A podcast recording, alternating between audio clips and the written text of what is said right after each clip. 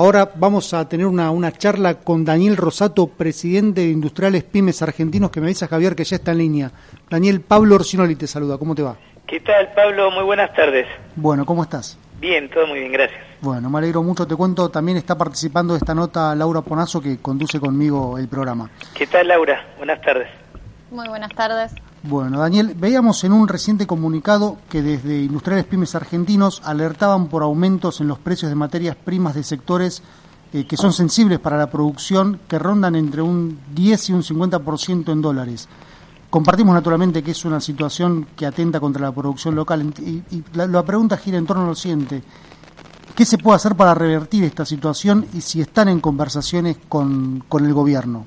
Bueno, sí, estamos en conversaciones y estamos llevando adelante este tema también ahora, en este momento, en las mesas del primer Congreso Nacional Industrial que estamos llevando adelante, donde justamente estamos reuniéndonos con funcionarios para plantear este tema que está afectando a muchas pymes. Esto tiene que ver, lógicamente, con la pandemia, tiene que ver con un incremento en algunos sectores de la producción muy fuerte y justamente producto de la pandemia que ha provocado este, que haya una escasez de este producto, que las fábricas no hayan cumplido con las producciones eh, normales y esta escasez genera una demanda y un aumento de precio que en algunos casos, cuando nos referimos a los insumos de producción nacional, decimos que no están del todo justificados, pues estamos hablando de aumentos de incremento que van del 11,8%,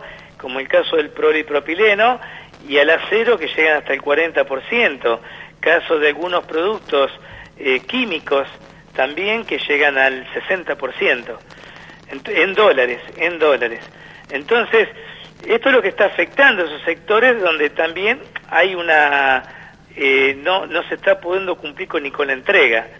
Y lógicamente esto tiene que ver eh, con, uno, con una reactivación que se viene dando no solamente en Argentina, sino a nivel mundial, y donde también aquellas empresas pymes, industriales, que consumen insumos que no se producen en, el país y tienen que importarlos, bueno, la faltante es a, nivel mundial.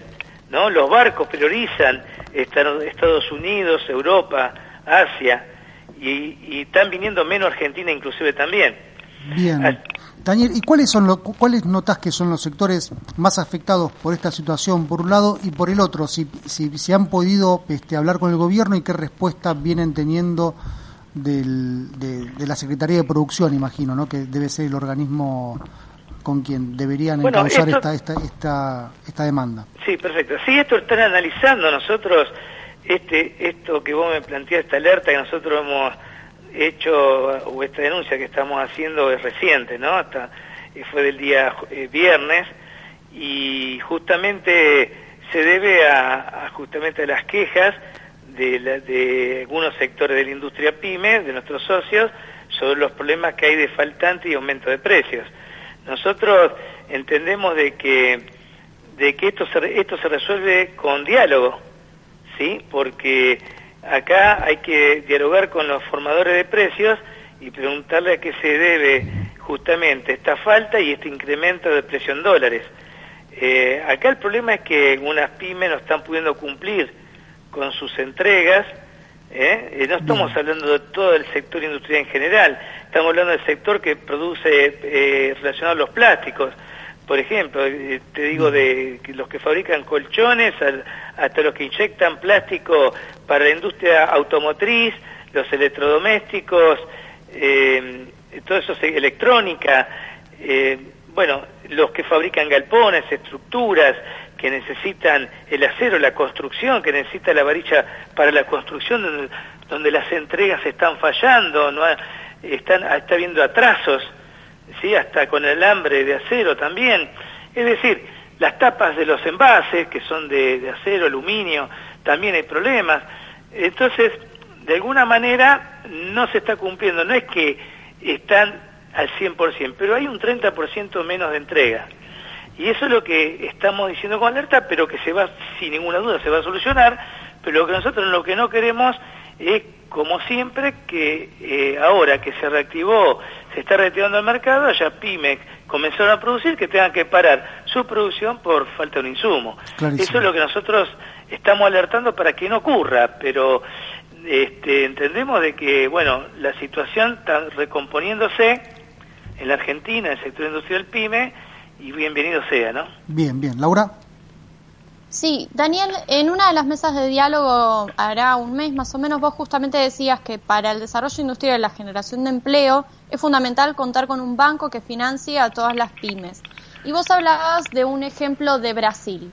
Eh, ¿Puedes ampliarnos un poco esta idea? ¿Cómo, qué, ¿A qué te estarías refiriendo concretamente? ¿Qué buenas prácticas se pueden tomar del modelo de Brasil? Bueno, nosotros, bueno, son, son bancos que están... Eh, desarrollados, organizados, que lo financian los mismas, el aporte de las, de las, de las mismas industrias, industriales, pymes, los trabajadores. Nosotros lo que estamos, tenemos la idea, hoy justamente hace una hora, dos horas se acaba de concluir una de las mesas virtuales del Congreso Nacional Industrial, donde participaron este, empresarios, funcionarios, eh, justamente del, Banco Nación, del Banco Vice, donde estuvimos eh, planteando el tema del Banco Nacional de Desarrollo, la necesidad que hay debido a la experiencia que hemos atravesado las pymes industriales, que en la Argentina hay instrumentos de financiamiento, pero que no acompañan el espíritu y la necesidad que, de las pymes industriales en Argentina. Así como por ejemplo ocurre en otras partes del mundo, en Europa, Estados Unidos, donde las pymes tienen financiamiento blando para la producción y decir y no hay no hay ningún tipo de especulación, nosotros lo que decimos que la Argentina no está eh, sustanciada con la problemática de las pymes no acompaña el espíritu de inversión que tienen las pymes y que uno de los problemas que tenemos que, que enfrentamos y que tiene que ver con la falta de desarrollo y crecimiento es por la falta de financiamiento. Entonces, eh, a partir de ahí es que nosotros estamos planteando justamente la necesidad de este banco de desarrollo, como existe en Brasil, que hay un banco que financia una tasa muy baja a todo el sector industrial, ¿sí? Y que sea exclusivamente para la industria. Nosotros tenemos que, si no tenemos financiamiento, no podemos hablar de desarrollo industrial. Entonces, creemos que es fundamental y esto es un objetivo que nosotros estamos planteando como para llevar adelante y concretarlo. No es fácil porque esto se requiere de una ley que pasa por el Congreso, se requiere del apoyo político. El apoyo político está, la voluntad política está, que eso es importantísimo. Entonces, por ese motivo que a través del, de justamente del Congreso Nacional Industrial es que vamos a llevar adelante esta propuesta firme de la creación de este Banco de Desarrollo para financiar a las pymes que hoy, por una causa o la otra, terminan no encontrando el financiamiento que necesitan para producir, para hacerse para la compra de bienes de capital, digamos, está, viene, venimos retrasados en ese aspecto, ¿no? Bien, bien, clarísimo, clarísimo el mensaje en relación a la propuesta de desarrollar un banco de desarrollo para financiar, valga la redundancia, a las pymes del país que tanto lo necesitan y es uno de los reclamos permanentes del sector empresario con el gobierno. Daniel, te agradecemos muchísimo esta, tus palabras con nosotros. Ya hemos hablado en otras ocasiones, siempre muy ilustrativo. Gracias, gracias a usted, Pablo. Muy amable. Que tengas una muy buena semana. Igualmente. Hasta luego, chao, chao.